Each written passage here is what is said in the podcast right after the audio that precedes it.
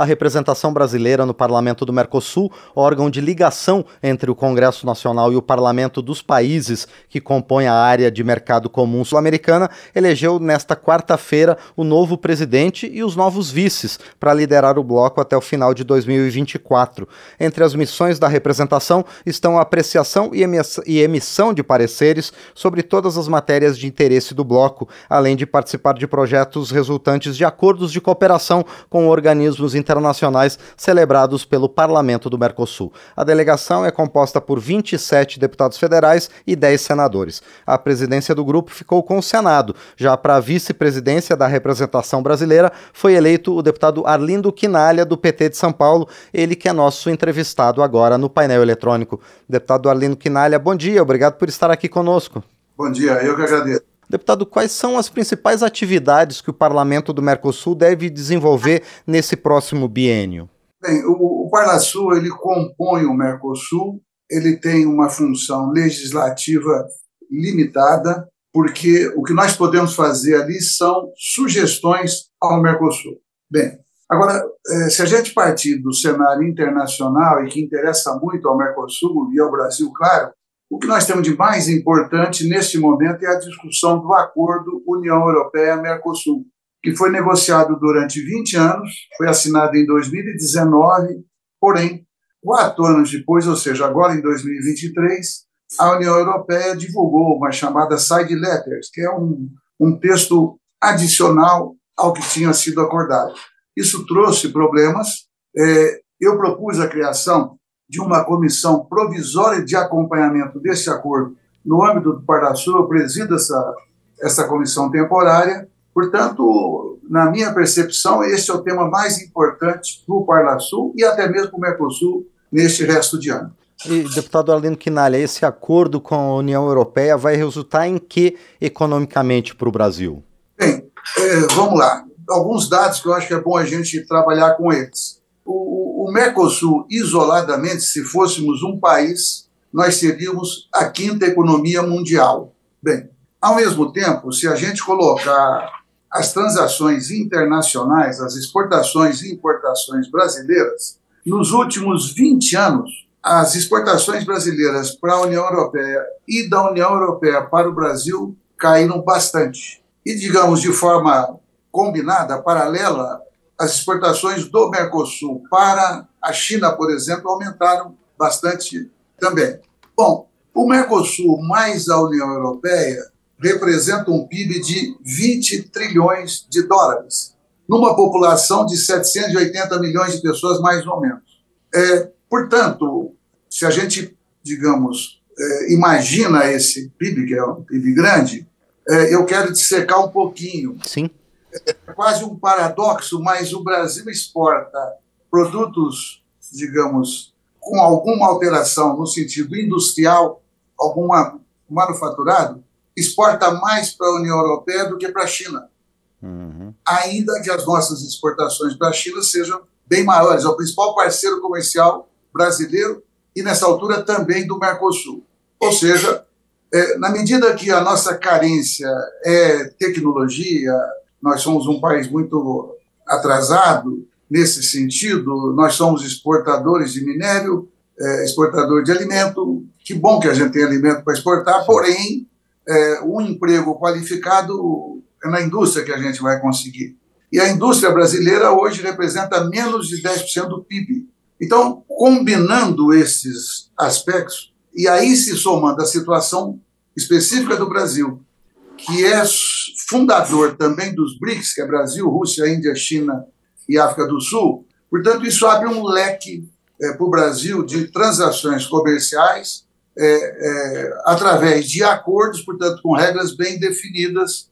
É, portanto, a expectativa geral é que isso sirva para potencializar tanto é, o crescimento ou o fortalecimento da economia europeia, porque tem problema com a guerra na Europa atualmente, tem problema com o peso norte-americano que tem sufocado a Europa, como é, o, a economia americana, todo mundo sabe, é o maior império da história da humanidade. Então, é, eu ousaria dizer até que a União Europeia hoje depende mais desse acordo do que o Mercosul. Sim. exatamente por causa do tamanho do Brasil, Sim. por causa dos BRICS, e o Brasil voltou a ser internacional. Então, eu acho que nós estamos num bom momento para fazer o acordo. Entretanto, é, temos que ajustar aquilo que eles Sim. tentam nos impor através da side letter, que é esse texto adicional, onde eles querem ter a capacidade de interferir no nosso controle aqui do clima, do meio ambiente, da floresta amazônica, etc. Nós não vamos permitir. Eles querem entrar nas compras governamentais, que nós também não aceitamos, e eles, com uma redação, às vezes, não tão clara, mas é, a, a, pandemia da Covid provou que, em determinado momento, nós precisamos alterar o jogo é, rapidamente, ainda que o Brasil não tenha feito, lamentavelmente, nós somos o segundo pior país em mortes do planeta com a Covid, é um desastre total. É, e, portanto, nós temos que ter, digamos, a liberdade, a possibilidade de desenvolver tecnologia, e eu estou citando a área da saúde, que é Sim. absolutamente vital. Agora, deputado Arlindo Quinalha, ainda dentro do acordo entre o Mercosul e a União Europeia. O senhor comentou na sua intervenção agora que o Brasil passou por um processo de desindustrialização. E o presidente Lula ele vem declarando ao longo, desde janeiro, é, a intenção de uma neo-industrialização no Brasil. Esse acordo com a União Europeia pode ajudar nisso também, deputado? É possível, mas vamos lá, sempre nas relações internacionais. Tudo é complexo, né? disputa, né? né? Ninguém está ali para ajudar o outro, ponto, não existe. Então, a União Europeia, Estados Unidos e China já anunciaram que vão fazer a transição para a economia verde.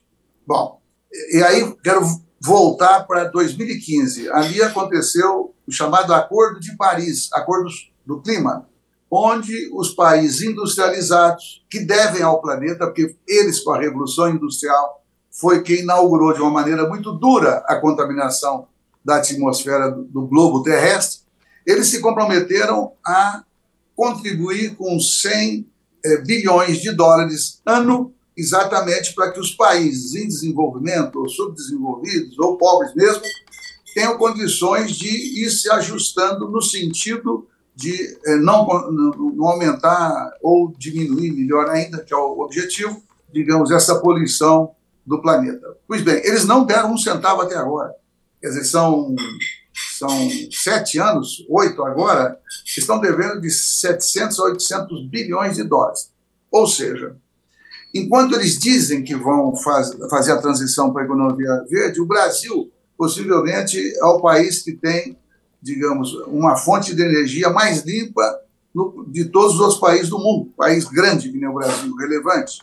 Bom, porque nós temos aqui a biomassa, nós temos energia solar, nós temos a energia hidrelétrica, são todas energias limpas. Bem, então, esta transição para se fazer uma neo-industrialização, eu avalio que o governo brasileiro, o presidente Lula, deve estar estudando essa nova fase, porque para repetir um processo de industrialização que está sob questionamento em âmbito mundial, não seria uma neo-reindustrialização, seria uma reindustrialização, porém não, tinha, não teria nada de novo, a não ser o fato de existir a indústria forte no Brasil.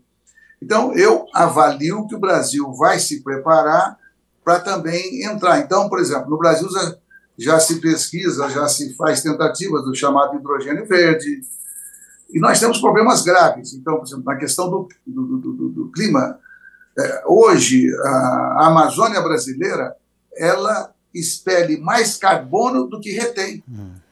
Então, todo mundo imagina que ali está tudo perfeito. Não está, porque a, o desmatamento ilegal, predatório, é, é, que é, quando nasce novamente a vegetação, é na condição de savana.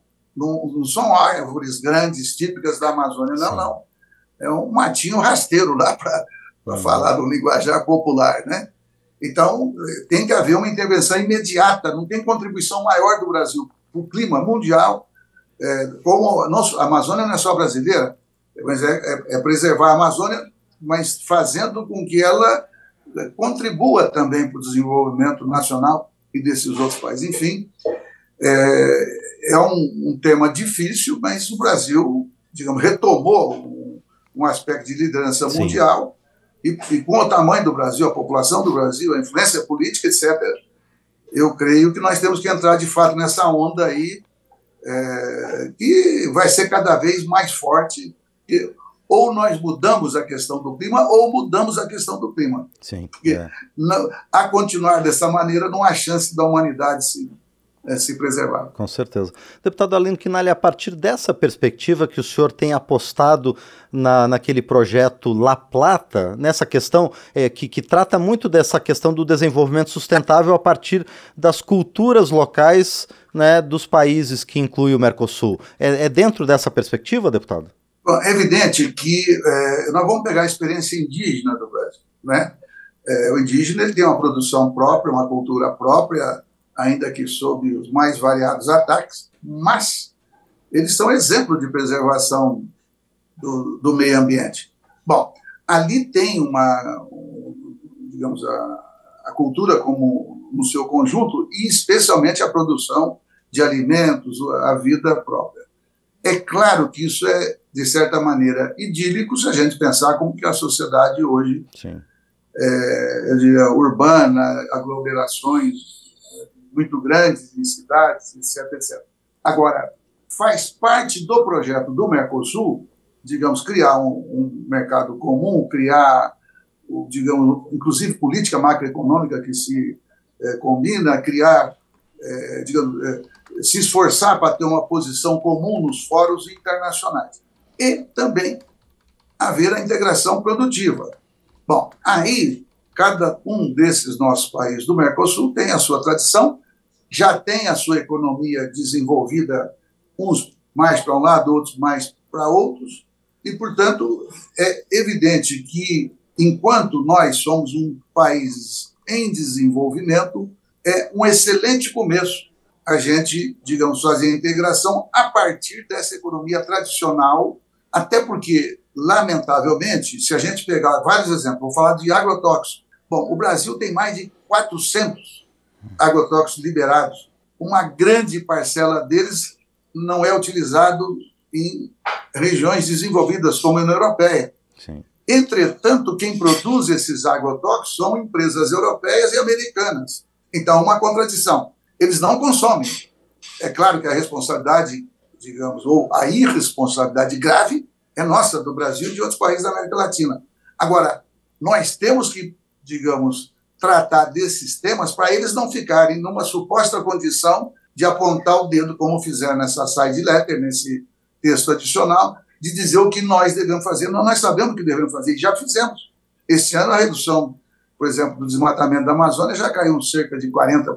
Bem, enfim, então, eu, eu concordo com a sua afirmação de que nós temos que trabalhar a partir dessa nossa realidade, visando um desenvolvimento econômico, enfim, resolver as desigualdades entre os países, entre as regiões, especialmente no Brasil. O Brasil votou o mapa da fome, então a gente tem que trabalhar para resolver problemas muito concretos e, ao mesmo tempo, planejando de forma adequada para um futuro que está cada vez mais próximo, tanto para o bem quanto para o mal. É, exatamente. Perfeito, nós conversamos então com o deputado Arlindo Quinalha, do PT de São Paulo, ele que está assumindo a vice-presidência da representação brasileira no parlamento do Mercosul. Deputado Arlindo Quinalha, mais uma vez, obrigado por participar aqui do painel eletrônico, trazendo esse tema tão relevante que é o acordo entre o Mercosul e a União Europeia, a partir dessa perspectiva né, do desenvolvimento sustentável. E também parabéns pela escolha como vice-presidente da nossa representação. Um abraço, deputado. Obrigado, Márcio. Um abraço para vocês também. Muito bem. Este foi o deputado Arlindo Quinalha, do PT de São Paulo, conosco aqui no painel eletrônico.